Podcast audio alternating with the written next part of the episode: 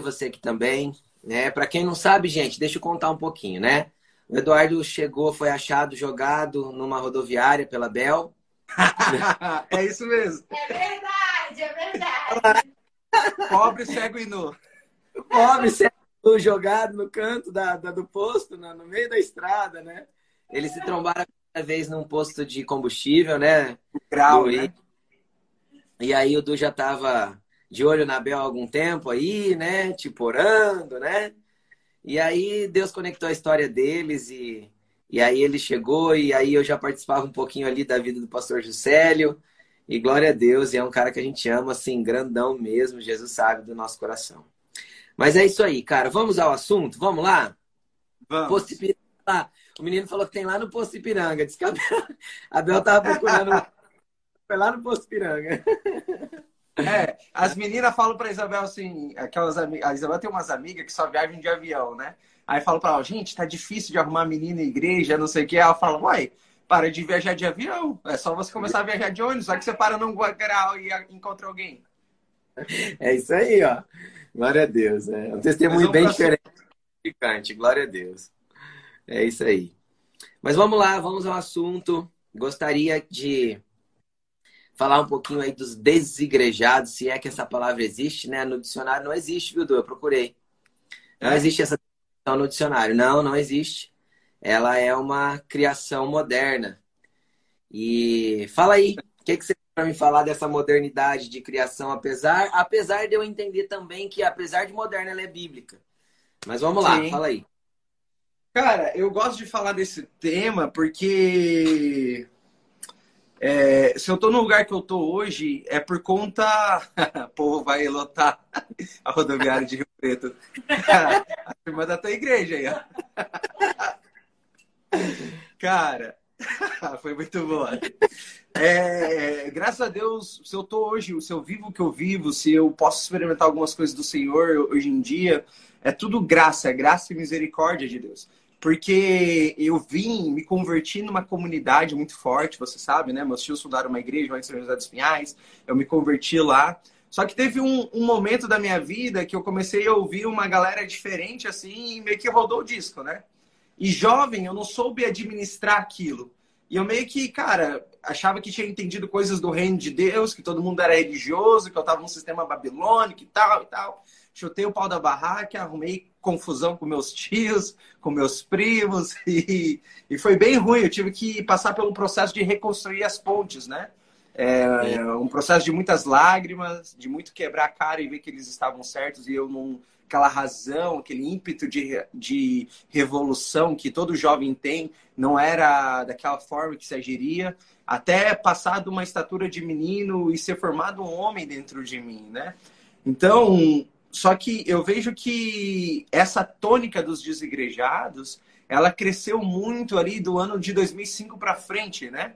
Então, quando começaram a ter os web ministros, né? É, a galera mais maldosa chama de web crente, mas os ministros do Senhor que estão aí na, na internet, muitas vezes jovens que tiveram uma voz respaldada por conta da, da internet e não por conta da comunidade local, é, começou a ter um discurso muito grande, alguns ajuntamentos de jovens falando: ah, se a igreja te feriu, se a igreja te machucou, aqui nós queremos te dizer que foram religiosos, é, no reino você tem um pai que não sei o quê, o que são verdades e não verdades completas.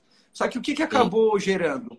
Por é, inflamar um vitimismo, né, uma autocomiseração, um vitimismo, a gente começou a inflamar uma revolta inconsciente nos nossos adolescentes e nos nossos jovens. Então, eles criaram a religião dos não religiosos. Aqueles que julgam todo mundo que veio antes. Aqueles que, se em algum momento é exortado, se em algum momento é repreendido, ele já taxa o próximo de religioso, né? Eu brinco Sim. sempre, pastor, que essa geração de adolescentes e jovens dentro da igreja, né, ou nas praças, onde eles gostam de se reunir muitas vezes, uhum. ou em casas, elas não diferem de daquele pessoal da Antifa que a gente viu ano passado fazendo muitas arruaças. Por quê?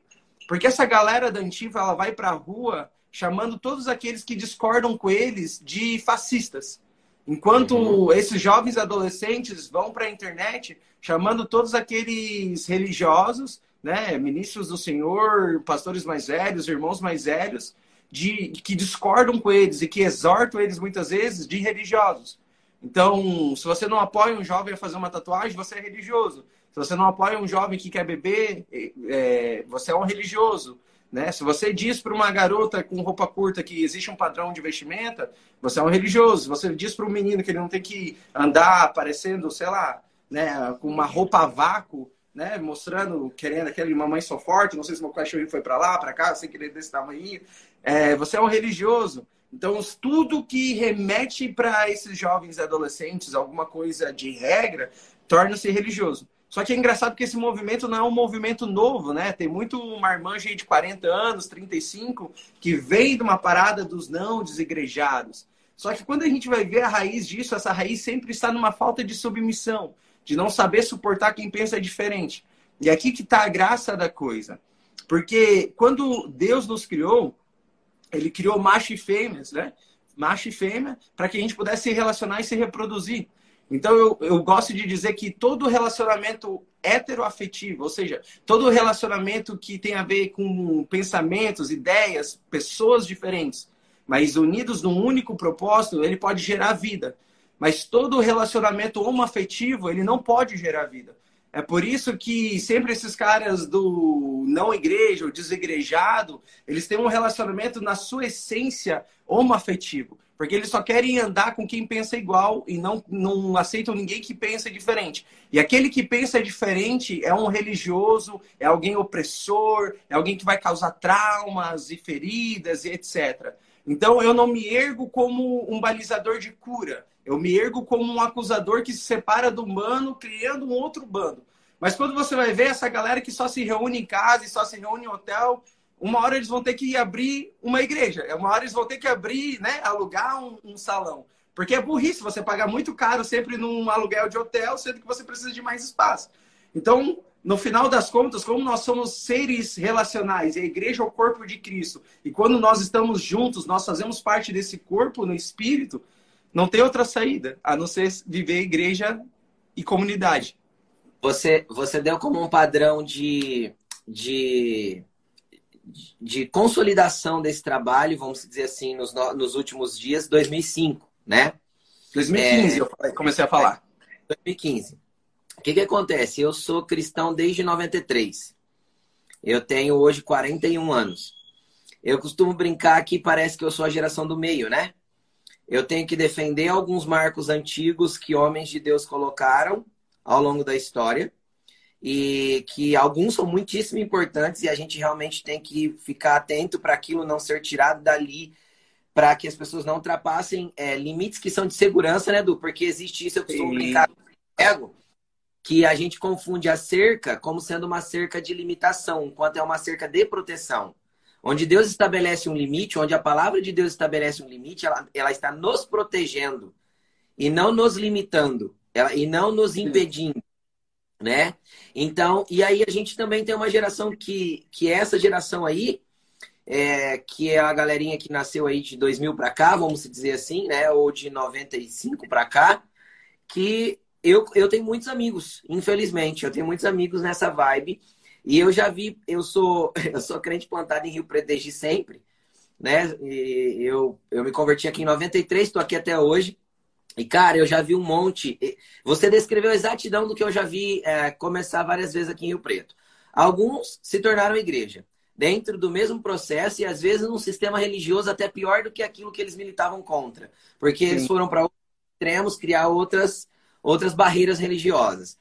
E outros se desfazerem completamente com pessoas ainda mais feridas. Agora, não por dores de, um, de às vezes, um, um excesso de protecionismo dos pastores ou usar de forma errada a autoridade espiritual, né?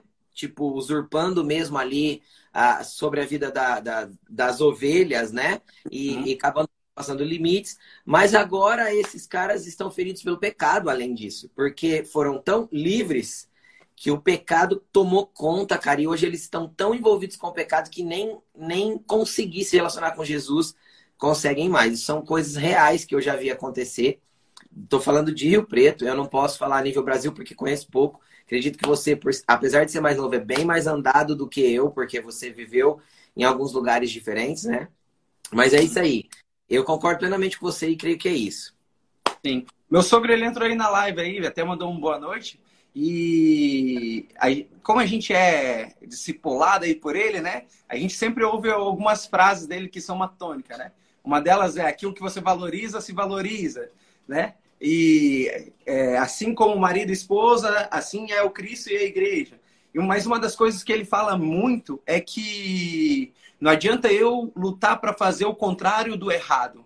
Porque se eu for fazer o contrário do errado, não necessariamente eu vou fazer o certo. Porque eu não venço o errado com aquilo que é certo, eu venço o errado com a verdade. Aquilo que é um sistema mentiroso, eu venço com a verdade. Aquilo que é um sofisma, eu venço com a verdade. E a verdade, ela só é concretizada a partir da vida, né? A vida de Cristo que eu carrego.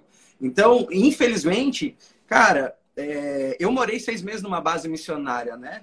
E eu consegui conhecer muitas pessoas que tinham um, um potencial incrível em Deus uma, um chamamento ministerial incrível em Deus. Só que foram abrindo concessões para padrões de pensamentos que não estavam embasados no temor, na reverência, no tremor, na submissão, que eles acabaram entrando numa onda de libertinagem, não de liberdade, né? Então, a gente viu pessoas que tinham um, um ministério incrível pela frente se perder perdeu o anseio pelo Senhor, perdeu o anseio pela vocação, perdeu o anseio dos sonhos que Deus colocou dentro de si.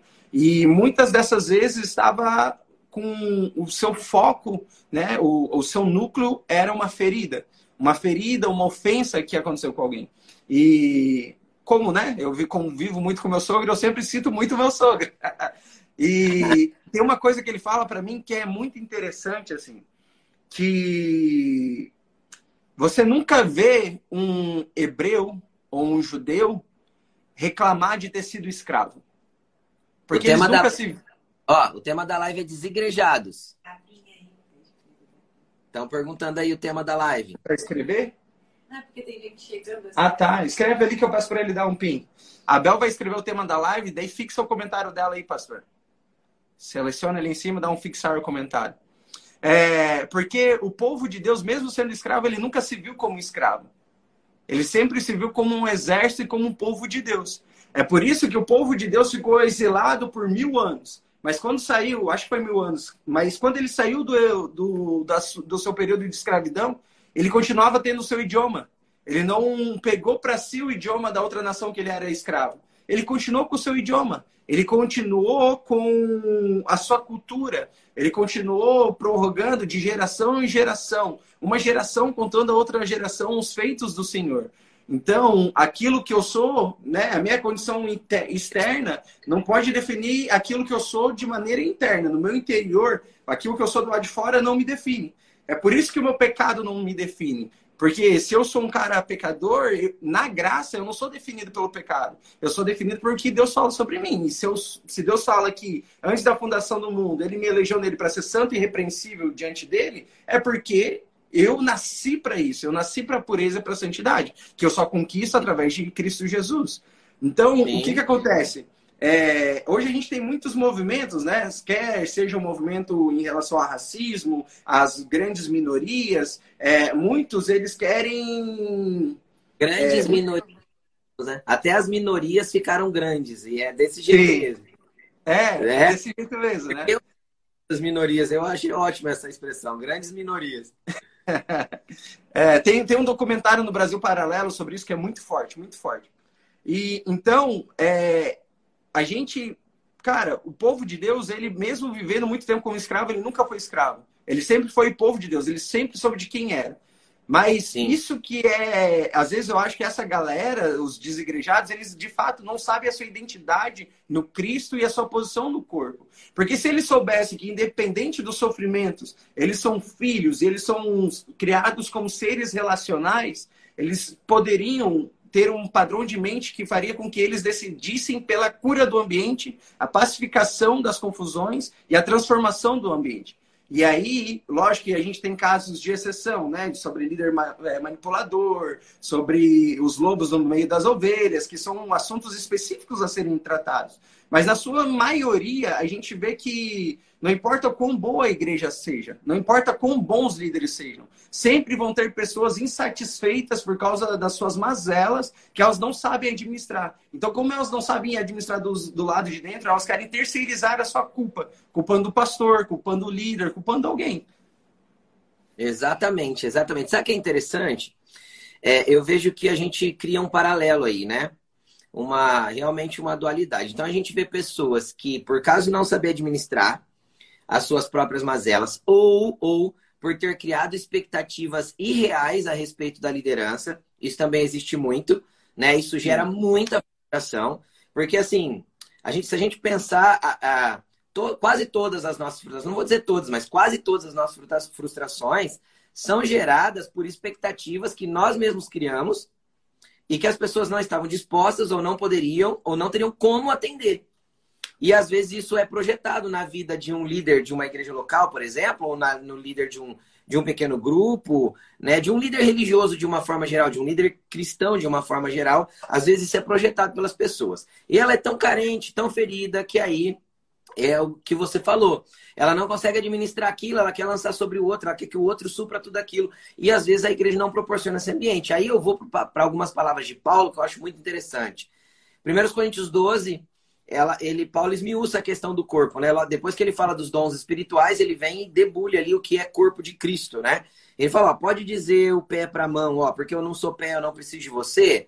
É, não pode. E aí ele vem trazendo toda essa explicação. E tem uma parte ali que eu acho muito interessante. Ele fala assim que as partes indecorosas do corpo nós tratamos com decoro especial. Sim. As partes menos honrosas nós tratamos com especial honra, né? Então, o que, que acontece? Se nós fôssemos falar da anatomia, o que Paulo estava querendo dizer é as suas partes que é vergonha estar exposto, você trata de forma especial. Sim. É isso que ele estava falando. E aí, é, eu vejo o paralelo que eu quero dizer é assim: às vezes as pessoas não têm a, a predisposição de se sujeitar a uma comunidade ou uma liderança para poder começar um processo de transformação, né? Porque Cristo morreu pra, por nós. Cristo não morreu pela estrutura, igreja, física, parede. Cristo morreu pelas pessoas. E realmente a igreja são as pessoas. É, e essas pessoas não entendem que a igreja é só o coletivo. O uhum. Eduardo uhum. indivíduo é não é igreja. Eu sozinho não sou igreja. Eu sozinho consigo ser filho. Jesus falou: entra no teu. Fala com teu pai em secreto. Com o pai, eu me relaciono no secreto. Eu, indivíduo, filho de Deus, meu pai no secreto. Quando a gente fala de igreja, a igreja não existe, ah, a igreja sou eu. Igreja é coletivo. Igreja são pessoas juntos. E aí, nesse ambiente de igreja, nós vamos ser tratados muitas vezes, em muitas áreas. O coletivo vai, cara, literalmente vai nos esfolar naquilo que Jesus quer que nós sejamos transformados. Sim. Né? E aí, o que, que acontece? Eu vejo esse paralelo. Às vezes a pessoa não está disposta a isso. Esse é um ponto. Faz a pessoa com todas esses, essas coisas aí, essas coisas não resolvidas dentro dela, fugir. Às vezes foge para uma comunidade dessa que você descreveu. Às vezes foge para uma base missionária, porque não quer estar tá sujeito a uma liderança local, a um contexto de comunidade local, foge para uma base missionária. Nem foi chamado para missionário, mas prefere viver a vida ali, tá? Sim. Quantos chamados para missionários você já conheceu? minoria. Nem é uma grande minoria, essa minoria é pequena mesmo. então, então a maioria não é chamado, tá ali que porque tá se esquivando, tá fugindo, tá tentando arrumar um lugar que ele não que ele não tenha que prestar contas, que ele não tenha que ser lapidado e tal. Só que aí eu vejo também um erro da igreja, dos líderes, de quem conduz a igreja, que é não tratar com especial decoro aquele que precisa ser tratado com especial decoro. Membros do corpo que precisam ser cobertos. Entende? Que não podem estar expostos. Que, que tem que ser tratado como tal.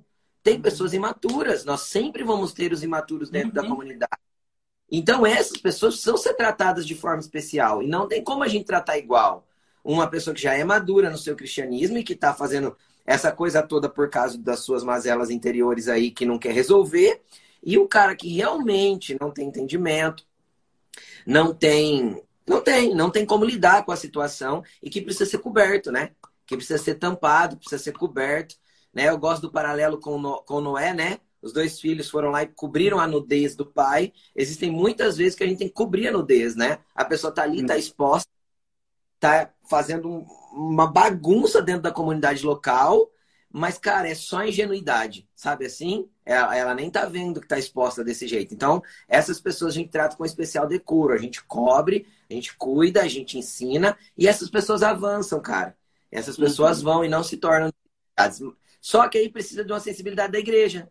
Porque por, por, em muitos casos, a igreja vem, ao invés de vir com cobrindo a nudez e tentando é, tratar, a igreja vem batendo, né? É. E um paulada, e aí essa pessoa, obviamente, não tem condições de lidar com isso, né? Então nós temos os, os dois lados aí olhando. É, uma coisa que é interessante que, que você falou sobre Paulo, é, me deu um, um gancho que eu lembrei de uma passagem que ele fala bem assim: ninguém pense somente em, nas suas questões, mas considerem as questões dos próximos, né? Coloque em primeiro lugar as questões do próximo, dependendo da, da versão que a gente lê. E, ah. e aí. Oi? Filipenses 2. Isso, Filipenses 2. E, e, o que é engraçado é que se a gente levasse isso da risca, né? 80% dos problemas na igreja estaria acabado.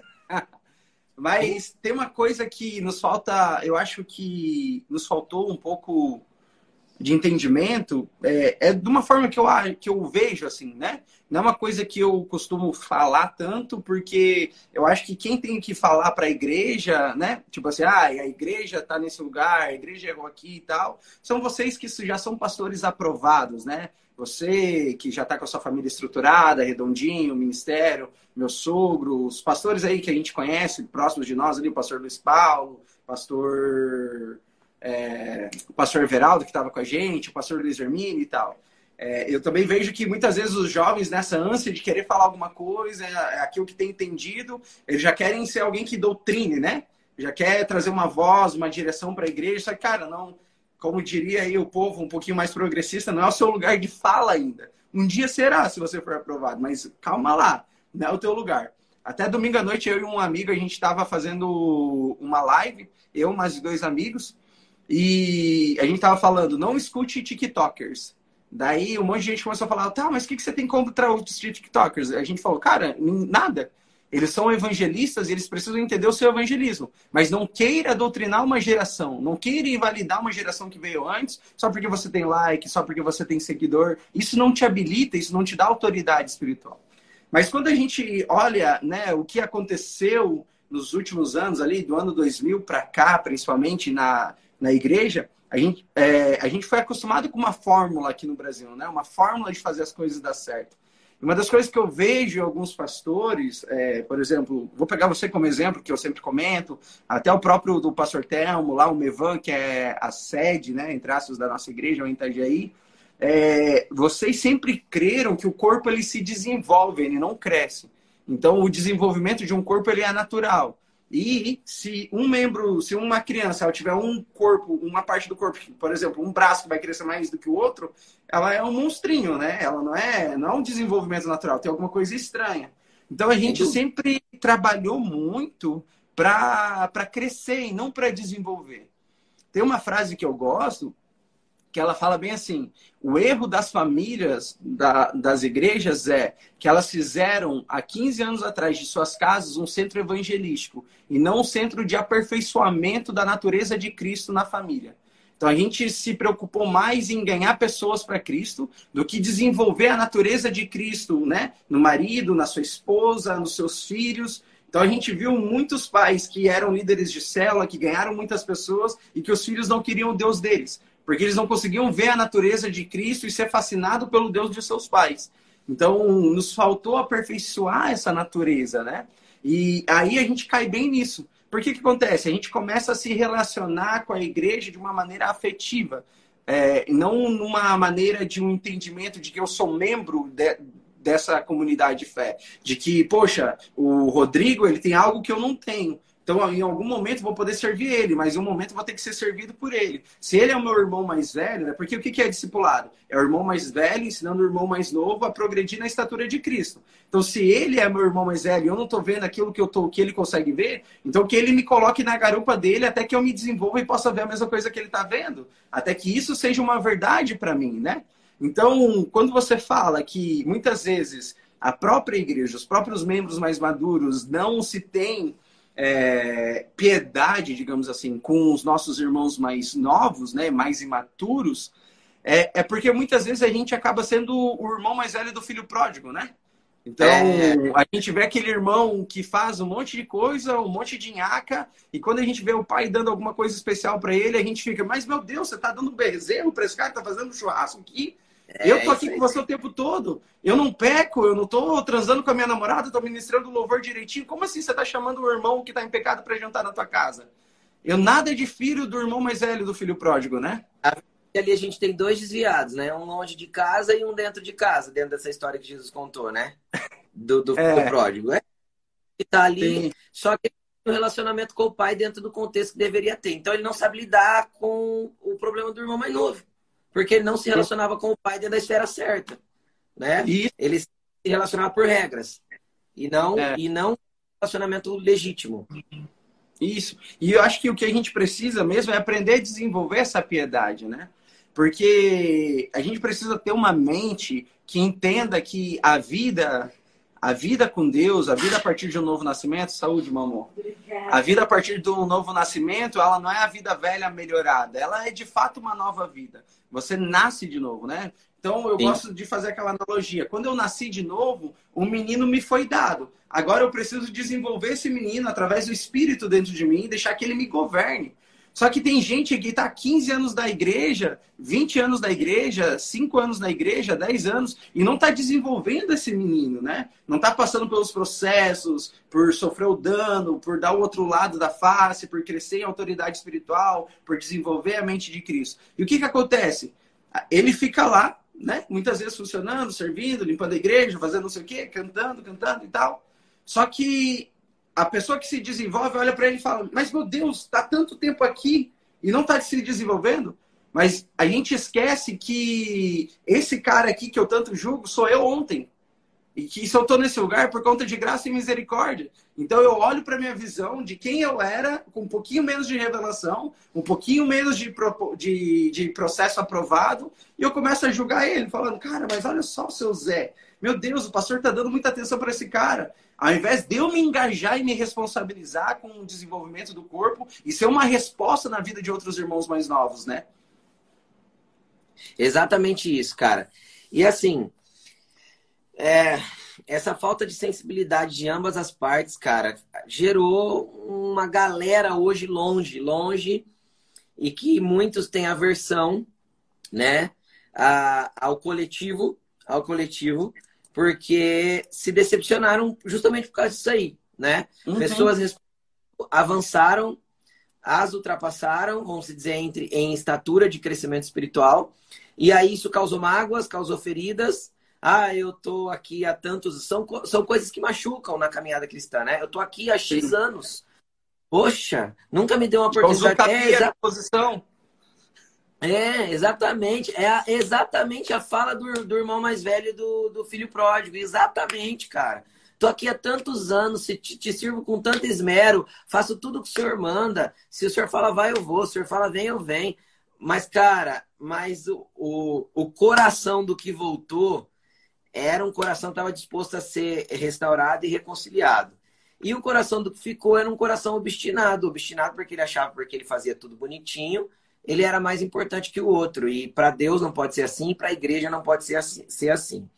Mas, voltando ao assunto dos desigrejados, em essência, eu gosto muito de Hebreus 10, 24 e 25. Vou ler aqui, posso ler? Diz assim, Lê, ó. Eu tinha anotado esse versículo mesmo. separado? Uhum. Consideremos uns aos outros para nos incentivarmos ao amor e às boas obras. Ou seja, o incentivo mútuo é essência de uma família de fé, de uma comunidade. né? O incentivar-se uns aos outros. E não deixemos de congregar.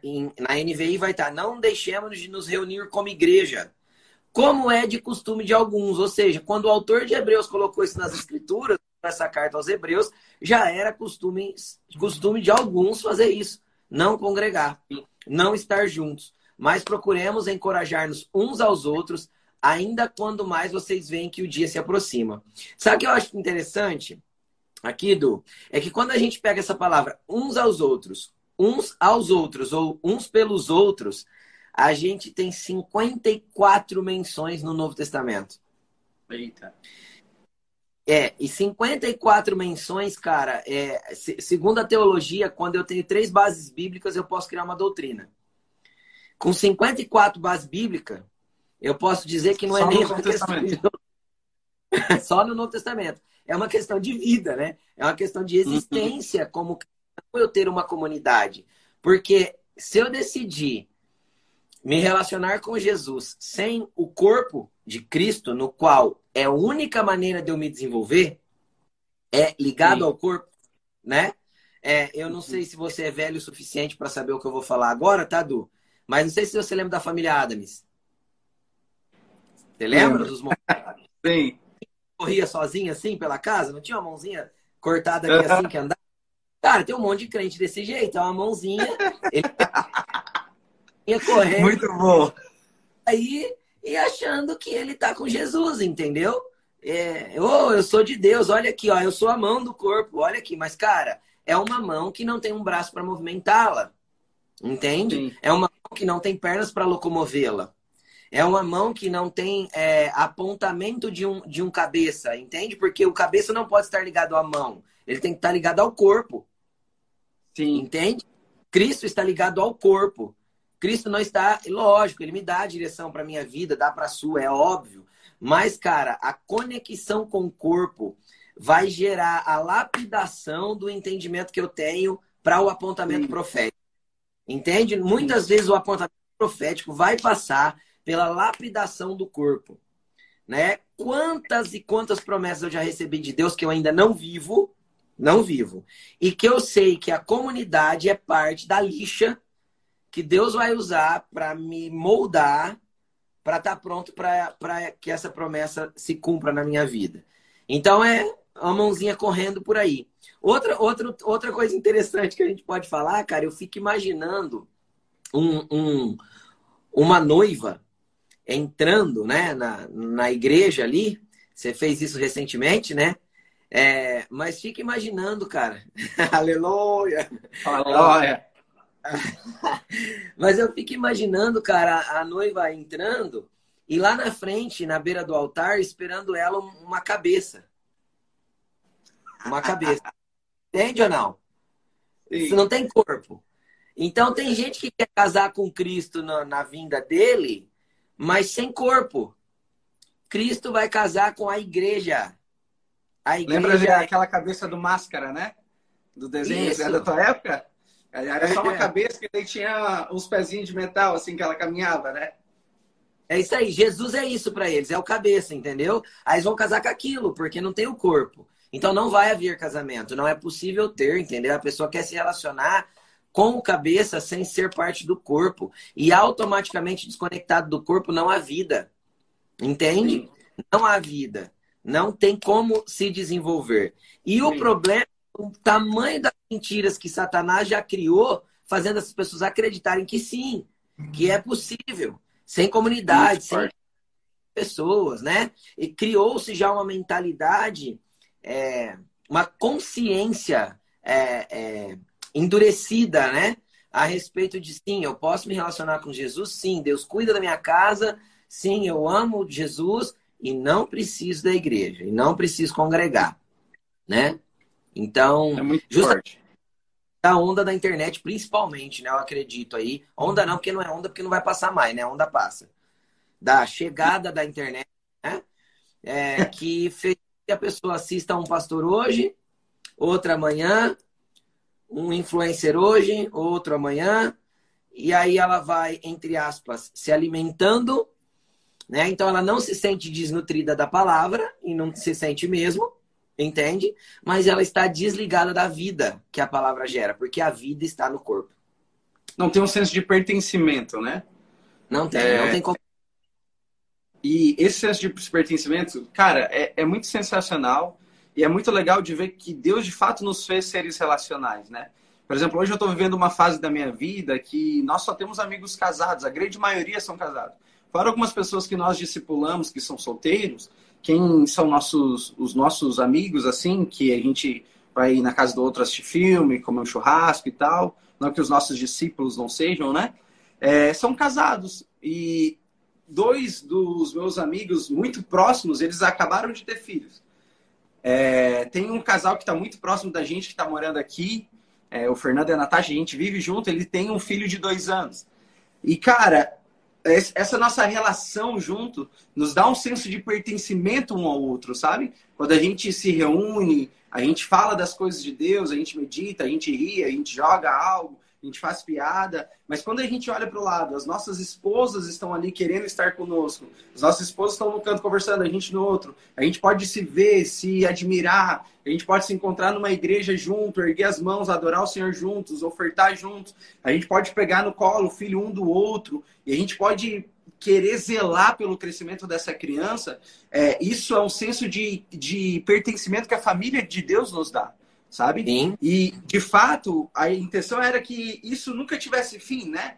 Oxalá nós pudéssemos, cara, crescer todos juntos, é, ver os nossos filhos crescerem, é, ver aquele que tem um apontamento ministerial, como um pastoreio, é, apresentar os nossos filhos, casar os nossos filhos, porque nós somos criados para pertencer a uma família, não sendo dependentes, mas interdependentes, né? dependentes de Cristo, mas interdependentes um dos outros, tendo entranháveis afetos. Tem uma coisa para mim que ela é muito forte, muito forte, que está no livro de Neemias, se eu não me engano. Neemias 8, quando eles estão reconstruindo, né? É Neemias que reconstrói o muro, certo? Aí, ó, é nossa é assim. E Neemias 8, eles estão ali naquele impasse, né? Com a pá e a espada e tal. E então eles fazem, eles mobilizam o povo né, quando estão reconstruindo os muros. E Esdras, ele vem como um profeta, como um sacerdote ali, e ele começa a fazer com que o povo entendesse a palavra de Deus, porque eles já não entendiam. Ele não fala que ele estava ensinando, ele estava trazendo um entendimento, um padrão de pensamento para que eles entendessem aquilo fosse fixado em seus corações. Só que a Bíblia fala que eles estavam ali reunidos como um só homem. Então, por mais que eles eram várias famílias, eles estavam com o coração, com a mente e com o espírito em um lugar, como um só homem, né? Então, isso é a comunidade de fé que nos traz essa aliança, esse entranhável afeto, esse se importar com o meu próximo. E uma coisa que é engraçada é que é, muitas vezes, algumas pessoas, principalmente aquelas que se autocomisseram muito, que lambem muito as suas feridas, parece que elas não, não tiveram uma experiência com o corpo de Cristo, do Cristo perfeito, mas tiveram uma experiência com o corpo de Adão. Por que que, que acontece? Tem um versículo para mim que ele é muito interessante, que é Efésios 5,30. Ali, Efésios 5, né? É, Paulo está relatando do versículo 21 em diante sobre as demandas do casamento, que a mulher seja submissa ao seu marido, que o marido ame sua esposa, se entregue por ela como Cristo fez pela igreja e tal e tal, tal. E no versículo 30, fala bem assim, ó. Vou ler o 29. Porque ninguém jamais odiou a própria carne, antes alimenta e dela cuida, como também Cristo faz com a igreja. 30. Porque somos membros do seu corpo. Ou seja, nós somos membros do corpo de Cristo, né? Mas isso não é só um jargão. O que, que isso quer dizer? É que, na verdade, quando Deus formou Adão do pó da terra e estava ali, né, guardando e cultivando o jardim, aí Deus viu que ele precisava de uma auxiliadora idônea, Deus fez ele dormir. E quando ele dormiu, ele tirou da sua costela Eva.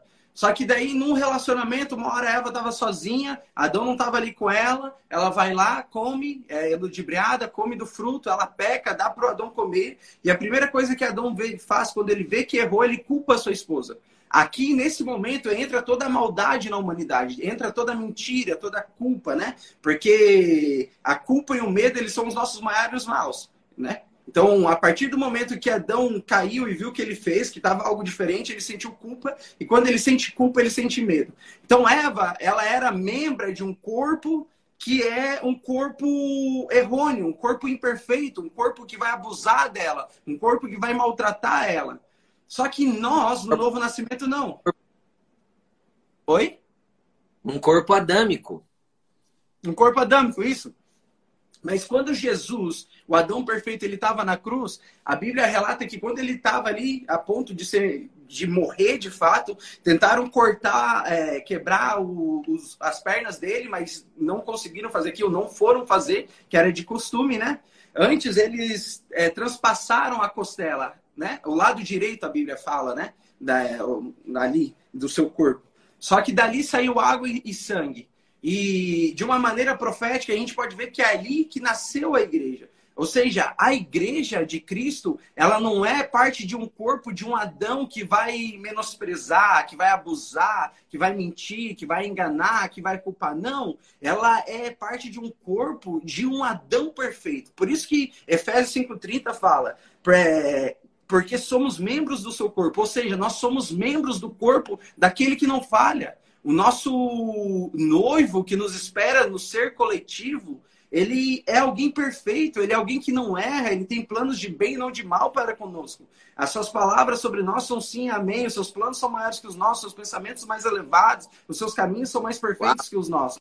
E muitas vezes a gente age como se nós fôssemos membros do corpo de Adão, mas nós não somos. Na carne, a gente carrega a semente de Adão que nós temos que matar. Na nossa mente, nós temos a mente caída. Só que Paulo também nos diz que nós temos a mente de Cristo, que é algo que a gente precisa desenvolver. Então, a verdade é que, mais do que ficar nos lamentando das nossas dores, a gente precisa de uma vez por todas entender que, dependente das minhas frustrações, eu não sou membro de um corpo adâmico. Eu sou membro de um corpo espiritual, que é o corpo de Cristo. Um marido perfeito que não culpa a sua esposa, mas se entrega por ela, dá toda a sua vida por ela, né? Vai até uma morte por ela, sofre a culpa por ela, para que ela seja protegida. Então, na igreja, no ambiente, no corpo, no ser coletivo, no corpo de Cristo, eu estou em acesso com alguém perfeito, não com alguém que falha. Isso é, isso é muito poderoso. Isso é muito poderoso. E aí, o que, que é interessante? O interessante é a gente entender, Eduardo, que todos que são corpo de Cristo estão ligados a este Cristo que você acabou de, de desenhar, vamos dizer assim, com muita clareza, cara, vão ser é, vão ser debilitados, vão ser fracos em comparação a quem é e vão falhar no meio do corpo. Então, então acontece dentro do contexto total, a ferida está na igreja e vai acontecer, mas a cura também está. Eu permanecer no corpo, eu também vou ser curado pelo corpo. Entende? Dentro do próprio corpo existe o, o, o a, a, as bactérias, os anticorpos que vão combater a doença que, que, que foi causada, às vezes, por um membro do corpo que está em ação adâmica. Entende? Que por não uhum. compreender a forma adâmica e feriu alguém que está ligado a Cristo. Mas não pode ser o motivo de eu decidir não caminhar mais com as pessoas. Sim né? As pessoas são parte do meu desenvolvimento. Eu achei muito legal o que você falou a respeito de ser interdependentes, né? Nós não podemos ser codependentes. Codependência é uma doença.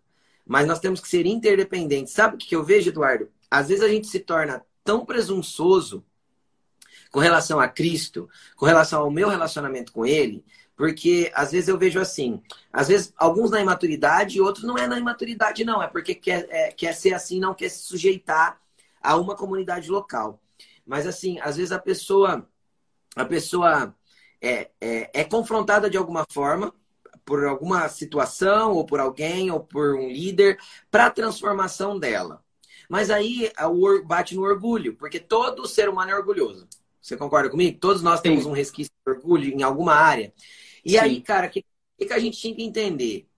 A gente só tá vivo, cara, porque alguém catou a gente no colo e enfiou leite na nossa boca.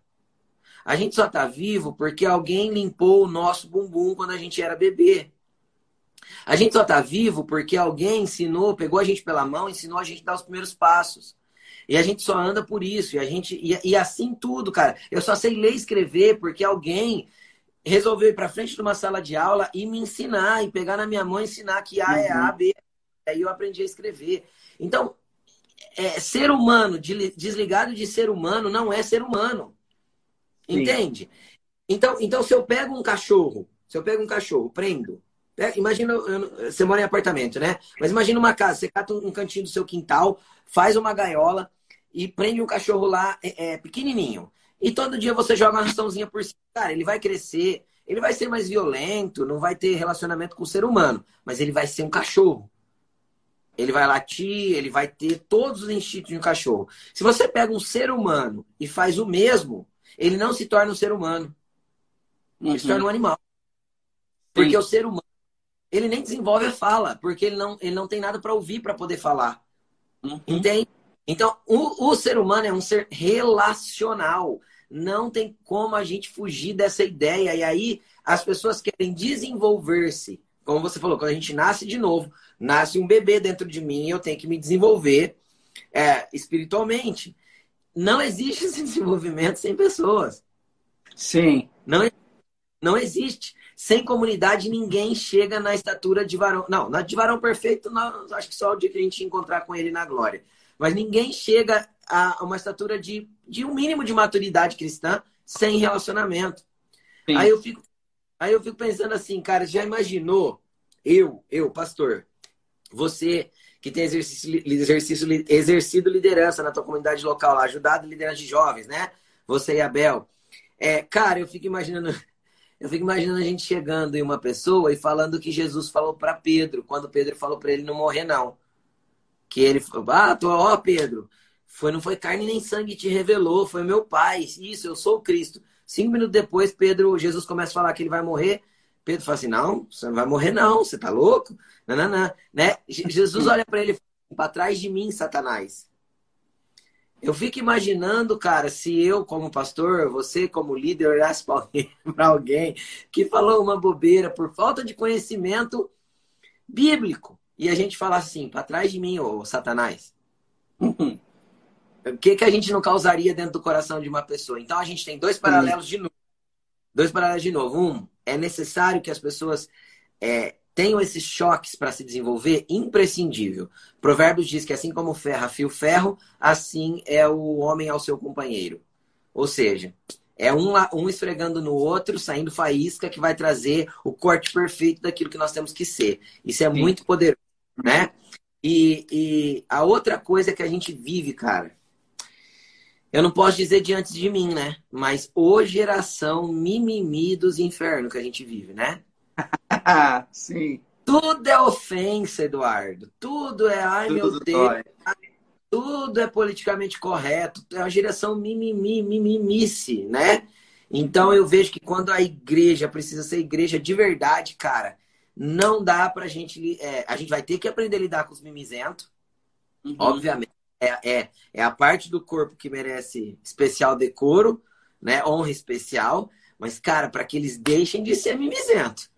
E entendam que é ferro, como ferro afia o ferro, assim é o homem ao seu companheiro. Ou seja, é pessoas que vão nos desenvolver, né? Sim. É, hoje uma, o, um amigo meu, ele postou uma frase que, cara, eu achei sensacional. Foi até uma repercussão da nossa live a respeito dos TikTokers. E ele falou, cara, nós estamos buscando, é, é necessário que os jovens passem, sejam confrontados, etc. Porque, na verdade, a gente está buscando o avivamento e não um circo. O que, que acontece? Muitos dos nossos jovens, é... cara, é... eu tenho que cuidar, assim, de ser delicado, né? Mas, cara, a gente encheu três estágios de, estádios de jovens. Só que muitos deles não querem casar, não querem ter filhos. Muitos deles sabe, acham absurdo ter filhos. É, querem ser pai de pet, mas esquecem que um pet nunca vai enterrar eles. Muitos deles não querem ir para as nações porque não suportam mais suas casas, suas igrejas locais. Querem revolucionar, né? É, tem uma passagem, cara, que fala assim, que quando Jesus é, ele vai para um certo lugar e não dão honra para Jesus, ele faz toda uma volta, opera milagres em todos os lugares e quando ele volta nesse mesmo lugar, Jesus tem honra. E um dia eu ouvi uma explicação sobre essa passagem que falaram, cara, às vezes a gente olha e a gente fala, nossa, que caras hipócritas que não reconheceram Jesus. E eu quero dizer uma coisa, você já pensou que aquelas pessoas não reconheceram Jesus porque naquele momento Jesus ele não tinha frutos? Então Jesus ele não para na falta de reconhecimento. Ele vai frutificar em todos os outros lugares e quando ele volta ali, ele porque já tinha muito fruto, as pessoas começam a reconhecê-lo como Cristo. E daí o cara que estava explicando isso era um treinamento de líderes de jovens. Ele fala, cara, muitas vezes você olha para o seu pastor e você acha que seu pastor não te reconhece. Você traz muitas ideias para o seu pastor e o seu pastor às vezes não dá tanta bola. Na verdade, não é porque o seu pastor não acredita em você, é porque seu pastor está esperando um fruto de você. E como você ainda não deu fruto e você só está tá trazendo ideia, você fica reclamando que ninguém aprova as suas ideias. Não, cara. Serve naquilo que já tem, naquilo que já está posto. Frutifica nisso. Depois queira dar ideias. Só que o que acontece? Essa geração de jovens e adolescentes, nós livramos eles do sofrimento. Então, cara, é aquela geração que não conheceu o mertiolate, que não sabe o que é arder, né, o machucado, que não sabe, que nunca caiu de uma árvore, que nunca, sei lá, cara, nunca jogou futebol sem descalço e arrancou o tampão do, den, do, do dedão, né? Então, os meninos não saem mais na porrada, não brincam mais de soquinho, achando que é super-herói, polícia e ladrão. Não, eles ficam em casa jogando videogame. As meninas estão cada vez mais fortes e os meninos cada vez mais fracos. Você chega na igreja, um monte de mãe no meio do culto, um monte de pai no meio do culto, dando o celular para o filho ficar quieto, em vez de dar um conhecimento de uma reverência daquele lugar. É, os pais falando, cara, eu não consigo trabalhar, eu tenho que dar o celular para meu filho. A mãe apoiando isso, mas, cara, na verdade você você tá vendo seu filho como um fardo para você. Aí você usa da maneira mais fácil, não importa o quão ruim cognitivamente seja para o desenvolvimento cognitivo do seu filho. E aí você tá ali, você quer o seu prazer, só que um dia você vai ter que prestar conta e você vai ver a nhaca que você está fazendo. Então, a gente privou é, esses jovens e adolescentes, quando eles eram crianças, de todo e qualquer tipo de sofrimento, de todo e qualquer tipo de dor, de todo e qualquer tipo de castigo. Eu lembro que quando eu era criança, um dia eu estava infernizando a vida da minha mãe e a minha mãe na rua me bateu assim, né? Pegou, pá! E, cara, um cara começou a seguir ela e falou: Eu vou te denunciar por estar tá batendo nessa criança, não sei o quê, não sei o quê. Porque eu sempre fui loirinho e a minha mãe é um pouquinho mais morena. E achavam que ela era a minha babá, alguma coisa assim, sabe? Ela falou: Cala a boca, eu sou mãe desse menino. Eu lembro que um dia eu estava no mercado, a filha de um amigo do meu pai tinha quatro anos, se jogou no chão porque queria um sorvete e ganhou um sorvete. Cara, eu queria um sorvete, meu pai não queria me dar. Eu falei: Baita ideia, hein? Fácil, só fazer um teatro. Eu me joguei no chão para espernear. No mesmo, no mesmo segundo que eu me joguei, eu me levantei. Como uma tapada. Para, menino! Cai fora! O que, que é isso? Você acha que você vai me mandar? Só que, cara, todos esses choros, todos esses castigos, todas essas repressões. Dentro do Carrefour, foi uma só. O meu foi no Super Mufato, em Foz do Iguaçu. Nunca mais. O Vitor. É, foi uma vez o Vitor, dentro do Carrefour, uma só. Foi uma só.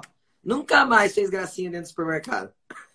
É. E, cara, a, a correção com amor, ela estabelece limites, ela mostra o senso de, real, de realidade, ela resolve confusões na mente que faz a criança pensar, o adolescente pensar. E a gente privou isso deles. Então, o que, que aconteceu? Os nossos jovens e adolescentes, eles criaram para si um Jesus hippie, sabe?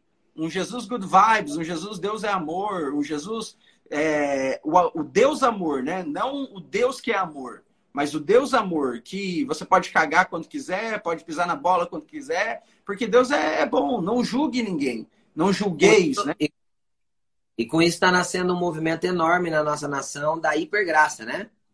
Isso. Daí, é, esses dias eu ouvi um, um, uma fala de um dos caras mais relevantes na, na, na internet da nossa nação, líder líder cristão, falando que não interessa o que eu estou fazendo, se eu posso estar numa outra cama, eu posso estar cheirando uma carreira, eu posso estar embriagado, eu posso estar fazendo o que eu bem entender. A consciência de que Cristo está dentro de mim me santifica. Então, isso é, um, isso é hipergraça, uma, uma asneira na onde é só o amor, não há um pingo de temor, não há reverência. E, obviamente, obviamente ele vai gerar cristãos que não querem estar envolvidos com outros cristãos, principalmente quando os valores se confrontarem. Sim. E eles vão menosprezar esses outros cristãos, né? É, essa é a grande questão. Por exemplo, mano, hoje, mais do que nunca, o que você mais vê, na verdade você não pode ver, né? Nós que é homem, a gente não pode ver essas coisas. A gente vê, já tem que silenciar a notificação, porque, cara, misericórdia, né? É a porta do inferno isso.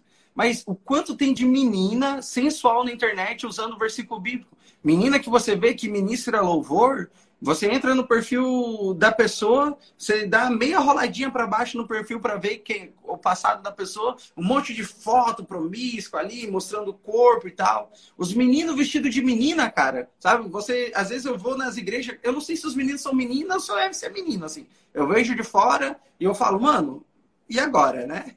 O que é? O que é isso? O que é o que é? O que, que é isso?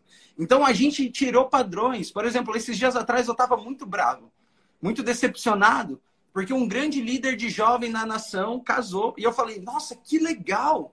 Ele casou, casou em pureza, que lindo. Eu fui ver a foto do casamento e eu vi que tinha bastante crianças ali, né? Em uma das fotos. E tava escrito assim, ai, tipo assim, dando a entender que a soma deles era o resultado das crianças. E eu falei, mas mano, se eles casaram agora, como que eles têm filho? Aí, meu modo stalkeador ativou e eu fui lá embaixo, né? 2015, 2016, e os dois eram casados. E aquilo mexeu muito comigo, porque o cara é uma grande referência como um jovem pregador, e ele e a esposa, os dois estão no segundo casamento. E daí vão explicar, né? Fazem lives explicando, falando: ah, minha esposa me deixou. A outra falando: ah, meu marido me deixou. Mas, cara, é, o que me dói é que isso são as referências da nossa geração. Daqui a pouco, um adolescente vai olhar para esse líder que é a referência dele e vai falar: Cara, não, não dá nada estar tá no segundo casamento. Olha lá, ele é feliz, tem uma família feliz, ele é usado por Deus, ele tem um bom ministério. E se a igreja desaprovar, ele procura, ele procura um, um reduto de quem aprova. Mas é porque o nosso critério ele mudou, né, né, pastor? E você tá mais tempo que eu aqui. Cara, a gente, eu pelo menos, quando eu me converti, por mais que tocava Fernandinho na igreja que eu me converti, quando eu converti, não era harpa que tocava, não era corinho de fogo, era já era Fernandinho já e algumas músicas traduzidas da Wilson. É, cara, mas tinha disciplina, sabe? Se a menina do, da dança ficava com o menininho só de beijar na boca, ela ficava de banco, cara. Se o menino do louvor fazia alguma coisa, transava com a namorada, ele ficava de banco. Ele, os pastores não estavam nem aí pro talento, se o cara cantava bem ou não, se ia fazer falta no culto. Não, mano. Banco, Dirce, a irmã disciplina vem e o pau, né, vai, vai pro, vai pra disciplina, vai pra correção, vai pensar. Isso foi roubado, né? Se você disciplina alguém hoje, você é um opressor. Eu brinco falando que nós estamos como lutando contra o marxismo cultural, mas perdendo a luta no espírito do marxismo cultural dentro da igreja. Porque aqui fora o marxismo cultural é o oprimido e o opressor. O oprimido, o trabalhador e o opressor o empresário. Aqui dentro a é. gente não, não corrige as pessoas. Porque muitas vezes eu tenho medo de me portar como um líder opressor para um pecador, ministro oprimido. Aí eu tenho medo dele se perder se ele não vai mais tocar ou cantar. Mas, cara, se ele se perder porque não vai mais cantar ou tocar, alguma coisa tá errada, entendeu? Ah. Então. O que, que acontece, cara? Acontece que tem jeito, Eduardo, de ser. É, de corrigir em amor. É, é, o que a gente faz com os filhos. Sim. Tem como amor no ambiente da comunidade também. É possível. Né? Obviamente, é, quando a gente fala de uma comunidade que vai crescendo, né? É, como, como, como a nossa igreja, a igreja do Telmo, que é bem maior que a nossa, e comunidades que vão crescendo, obviamente, é, sempre a gente vai ter ali dentro pessoas que vão é, não vão saber lidar com a precisão do que é corrigir em amor. E vão acabar fazendo de um jeito que não é muito certo. Mas até nisso a gente tem que saber lidar, cara. Até com isso a gente precisa saber entender. Eu lembro, cara, eu lembro que eu era um menino de. É, contando um pouquinho que eu acho que você não sabe disso. Eu me tornei líder pela primeira vez com 15 anos de idade. E o que acontece? Eu fazia parte de uma igreja grande aqui em Rio Preto na época. É uma igreja que tinha, assim, por volta de mil pessoas na época. E isso foi em 95. É, e eu era líder do evangelismo dos jovens, entendeu? Então, dentro do Ministério de Jovens, eu tinha uma liderança. E aí a gente estava desenvolvendo um trabalho bem legal com os jovens e tal, e um dia a gente resolveu ter uma, é, o, o, nosso pastor é, mudou um, um, negócio na igreja em si que afetou o Ministério de Jovens. E aí a gente foi ter uma conversa com ele na, nesse dia, né? É, um, pouco, um pouco antes de um culto, na verdade, de meio de semana. Eu e o líder de jovens batemos na porta da, da, da sala dele, cara. E, cara, assim, na verdade, aquele dia ele foi muito rude. E eu era um menino de dois anos de conversão, me converti com 13 e recém é, levantado, vamos dizer assim, líder dentro da igreja, né? E, cara, foi para mim, para mim, né, em especial, foi uma pancada tão pancada o jeito que ele falou, por ser um menino de 15 anos, ou seja, me faltava maturidade cristã e me faltava maturidade de idade, é óbvio. E eu levei uma, uma lambada. E é interessante que a hora que eu saí da sala, eu já saí chorando. E o meu líder de jovens, que obviamente era um cara mais maduro e mais aprovado, ele falou assim: ó, deixa eu te explicar algo. Ele vai sair da sala, ele vai subir naquele púlpito, o Espírito Santo vai usar ele e tudo vai continuar acontecendo porque Deus tem um propósito através da vida dele. Ou você se posiciona agora, vence isso aí que te ofendeu e continua o que Deus te chamou para fazer, ou infelizmente você vai morrer nisso. Cara, aquilo, aquilo gerou um reposicionamento dentro de mim tão grande Entendeu? Que eu não guardei ofensa do meu pastor, não guardei rancor do meu pastor. Pelo contrário, congreguei com ele mais 10 anos, quase, 8, 9 anos. Entendeu? Então, tipo assim, eu segui, cara, e com isso eu desenvolvi, eu amadureci, o meu ministério desenvolveu, a minha liderança. Eu, da, daquele dia em diante, eu praticamente nunca mais deixei de ser líder na minha vida. Entendeu? Porque foi uma primeira pancada que eu aprendi. E aí eu vejo que isso também é humildade. Posso ler um texto? Pode. Primeira 1 Pedro 5,5. Olha que interessante. Da mesma forma, jovens, sujeitem-se aos mais velhos. Sejam todos humildes uns para com os outros. Deus se opõe aos, aos orgulhosos, mas concede graça aos humildes. É um verso só. Só que a gente só usa a última parte. A última parte é muito conhecida, né? Deus uhum. se opõe aos mas dá graça ao humilde. Cara, Deus dá graça a quem? Ao humilde. E o que, que é o humilde? O humilde é o que ele retrata em cima. Sujeitem-se aos mais velhos e sejam humildes uns para com os outros. O que, que é ser humildade? O que, que é humilde? Do, do, humildade, quando a gente vai para a palavra é, grega, significa colocar-se menos, re, rebaixar-se. Ele está falando assim, ó, rebaixe para os mais velhos, rebaixe-se uns para os outros. Vai ter momento, cara, que a outra pessoa pode nem ter razão. Ó, desce. Desce porque é Deus que te uhum. exalta. Isso faz você conectar do corpo, não se tornar um desigrejado, não guardar ofensa, não ter que voltar no que diz Mateus 5, 23 e 24. Ó, se você tem alguma coisa contra o teu irmão, vai lá, se arruma com ele. Depois de se arrumar com ele, você vem e se oferece, se oferece a tua oferta. Aí tem gente que tá ali, né? No grupinho do desigrejado da praça, do jeito que você falou, com as mãos estendidas, tô queimando, né?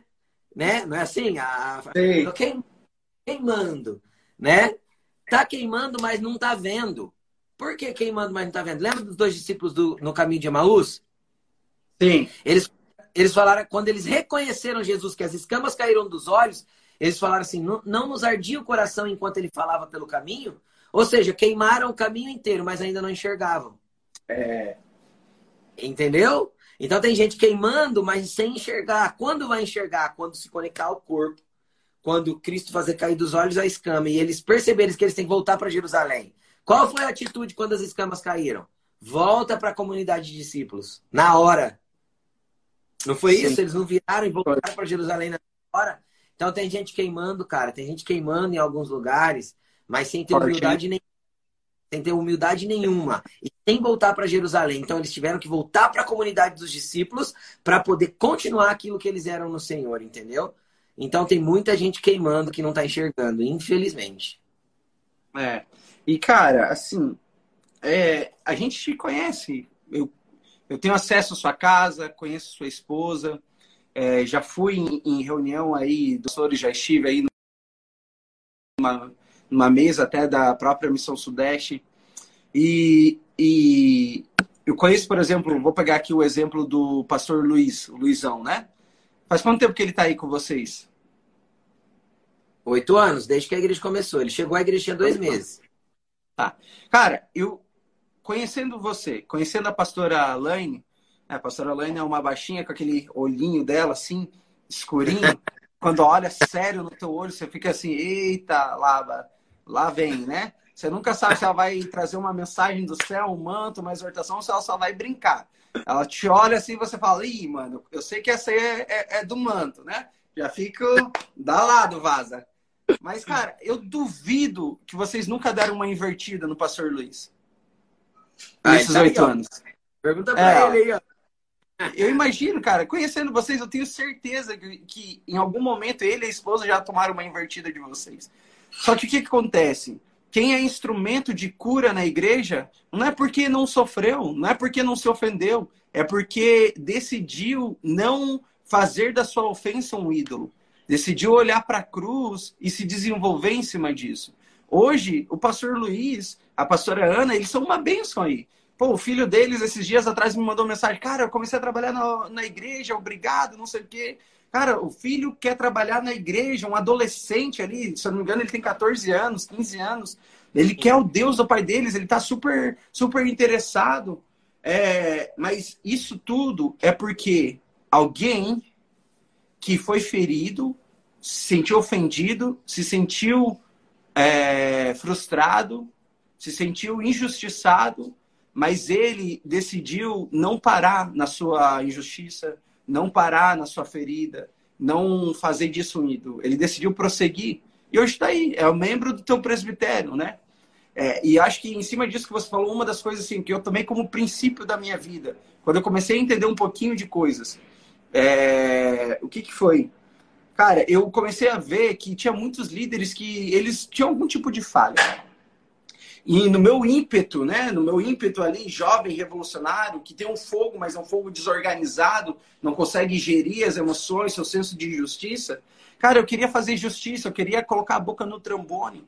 E um dia Deus me fez lembrar de uma passagem em que Noé, ele ficou bêbado, e um filho seu viu a nudez dele e foi lá contar para os seus irmãos. E os seus irmãos, os outros dois, é, eles vieram de costas com um lençol e, e taparam seu pai, sem ver a nudez dele. E aquele filho que viu a nudez foi amaldiçoado. E, e, eu aqui eu, eu um princípio para mim, que não importa a falha do meu líder espiritual, do meu pai na fé, o meu dever é tapar sua nudez e não expor a sua nudez.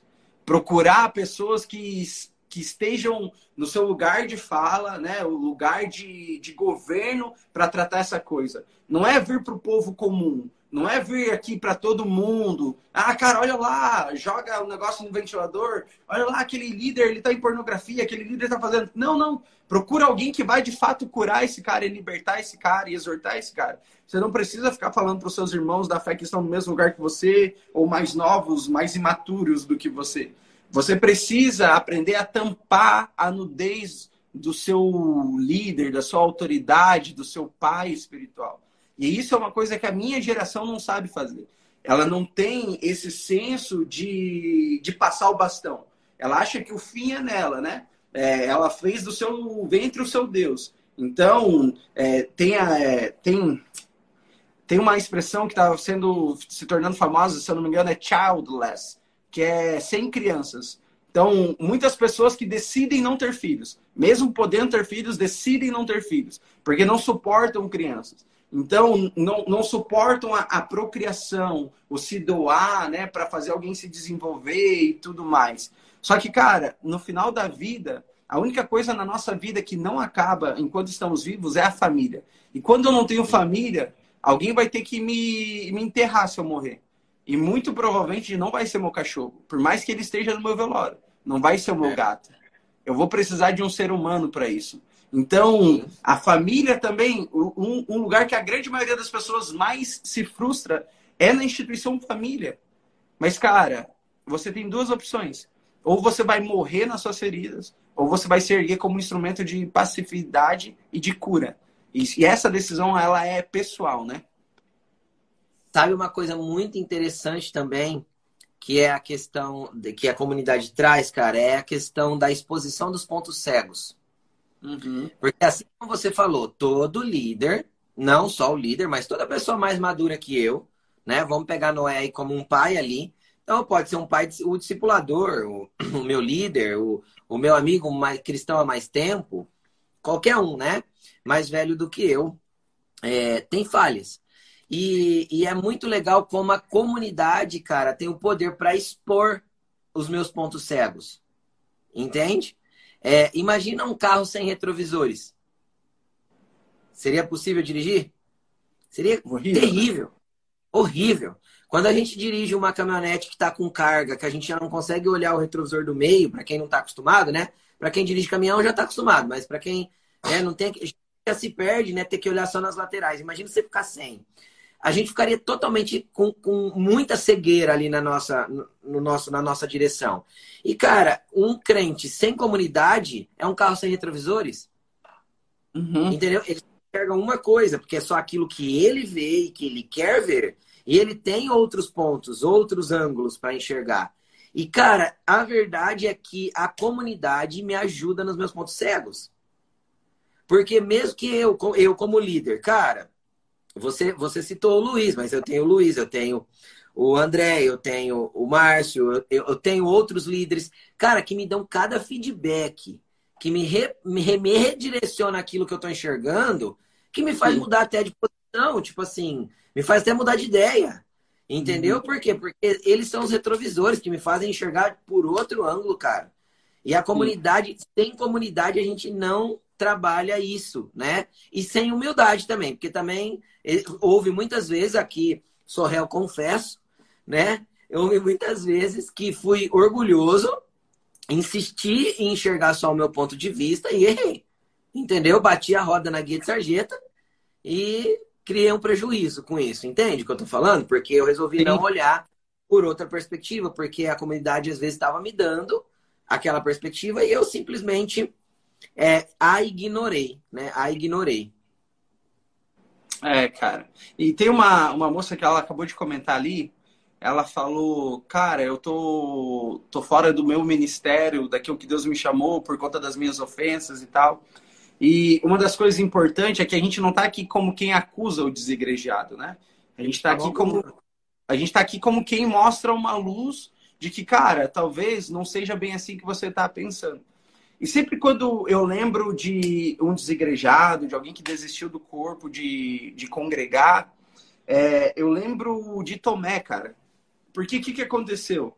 É, Tomé, quando Jesus ressurgiu, ressuscitou, ele estava duvidando de Jesus, né? Ele estava duvidando que aquilo era verdade. E, e muitas vezes a gente olha para Tomé e a gente dá aquela jogada em Tomé. Nossa, cara, como assim? O cara tá incrédulo, andando tanto tempo com Jesus, vendo tantas coisas e tal e tal. Mas a verdade é que Tomé ele tinha colocado todas as suas esperanças, toda a sua energia somente no Jesus e não no Cristo. Só no Jesus homem e não no Cristo daquilo que foi profetizado, que ele mesmo tinha dito que ele morreria, que ele destruiria um, um te aquele templo em três dias e iria reconstruir. É, ele não tinha crido no Cristo, ele só tinha crido no ser Jesus. Então, o que, que acontece? Como ele colocou todas as esperanças dele, toda a fé dele no, no Jesus homem, achando que o Jesus homem era o Messias e de fato o Cristo que estava ali, né, o Jesus Cristo, ele era o Messias, mas ele só via na perspectiva do Jesus homem. Quando Jesus homem morreu, todas as suas esperanças se frustraram. Aí, quando Jesus ressuscita, ele se apresenta com a galera, ele está lá, Tomé vem ali e ele não acredita. Jesus vem falar com ele no oitavo dia e Jesus fala para ele tocar no, no corpo dele, né? Toca aqui, toca na palma da minha mão, vê se não sou eu. Tem alguns teólogos que dizem que Tomé nunca tocou. Na minha mente santificada, eu gosto de imaginar que ele tocou, porque eu consigo ensaiar um teatrinho aqui dentro. Só que muitas das vezes, toda a nossa frustração com algum líder que foi usurpador, que a gente colocou toda a nossa expectativa nesse líder, toda a, nossa frustração com relação a uma jornada ministerial, a um cargo, alguém olhar para nós numa igreja e a gente entender que a gente tem um chamado e ser reconhecido, e às vezes a pessoa não reconhecer, a frustração que vem por conta. Eu gosto de usar a palavra, né? É a frase espiritualizar a alma, né? De toda vez que a gente espiritualizou a nossa alma, dizendo que foi Deus que disse, mas não, foi a nossa alma nos manipulando. Cara, a gente se frustrou. E muitas vezes a gente está como Tomé, desacreditado, achando que é tudo balela. Os Eu venho do Rio Grande do Sul, os pastores luteranos eles costumam dizer que o Brasil é como uma mulher solteira querendo casar. Enquanto a Europa, com relação à igreja, é uma mulher divorciada que está fugindo de um casamento. Então, muitas vezes, Tomé, talvez ele tinha o mesmo sentimento que uma mulher divorciada. Cara, ele estava com receio. Ele já tinha experimentado aquilo, já tinha colocado a força dele naquilo, a esperança dele naquilo e estava receoso. Mas a glória que existe é que quando você vai tocar no corpo de Cristo, ali é a cura. A diferença é que, cara, a gente quer achar cura na nossa singularidade, em viver sozinho, em congregar via internet, mas só o relacionamento, tocando no corpo de Cristo, servindo o corpo de Cristo, sendo ofendido até mesmo pelo corpo de Cristo, mas com a nossa esperança, a nossa expectativa no Cristo, isso traz cura. Isso é o que nos cura. Isso que cura a nossa mentalidade com relação a trazer esperança novamente no ministério. Eu lembro que teve uma época da minha vida que, cara, eu olhei para Deus e falei, mano, Deus, todas as palavras proféticas que você disse ao meu respeito, é, não vai dar, cara. Eu já fiz muita cagada, já era, perdi o time e tal. E, e eu, eu entendi que, na verdade, eu estava precisando mesmo era voltar a tocar no corpo de Cristo. Porque ali havia a cura que eu tanto queria. Ali havia a identidade que eu tanto queria. O ceiar Sim. com os irmãos, o, o ser discipulado, o fazer da minha vida um livro transparente, confiar novamente, mesmo depois de ter sido exposto, de terem brincado com os meus sentimentos. Cara, é, um abismo chama um outro abismo. Eu não posso correr para o abismo da minha ferida, eu preciso correr para o corpo de Cristo. Ali a cura, ali a restauração, ali somente tocando no corpo do Cristo, como Tomé fez, que eu vou conseguir a cura das minhas frustrações, das minhas mazelas. Longe do corpo de Cristo, jamais vai ter como. É isso aí, cara. E a igreja é isso, é o corpo de Cristo. Às vezes a minha ótica, pela minha ótica imperfeito, né? Pessoas imperfeitas ali dentro, debilidades, fraquezas, mas, cara, quando a gente olha o corpo coletivo do cordeiro, não uma igreja local em específico, cara, não falta nada para ele. Consegue entender o que eu tô falando?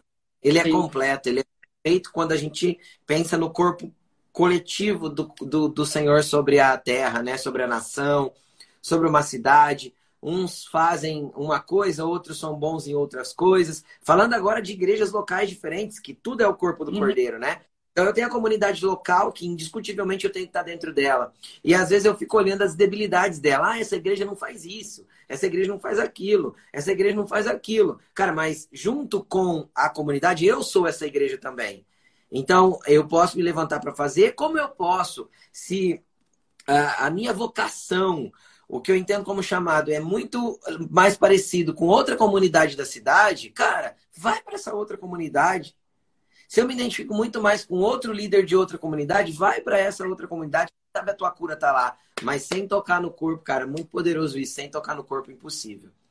Impossível. Amém.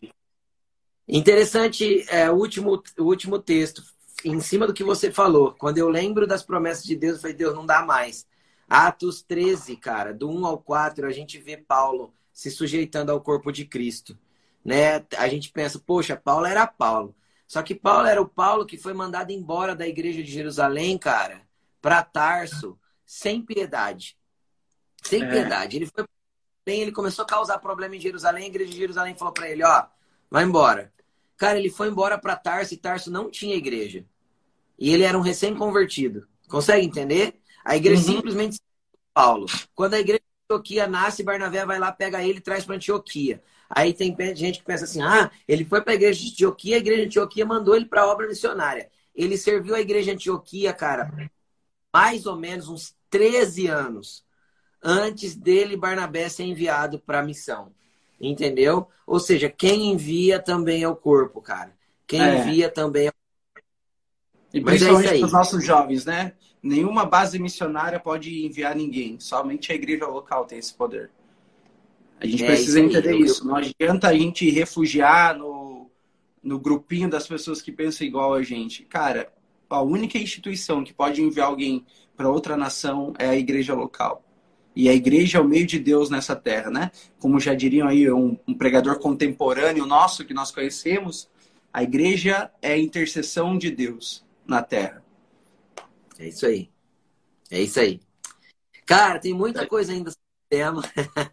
Cara, a gente já tá aí uma hora e meia. Por mim, é, deixa então. a gente ficar aí, cara, um tempão.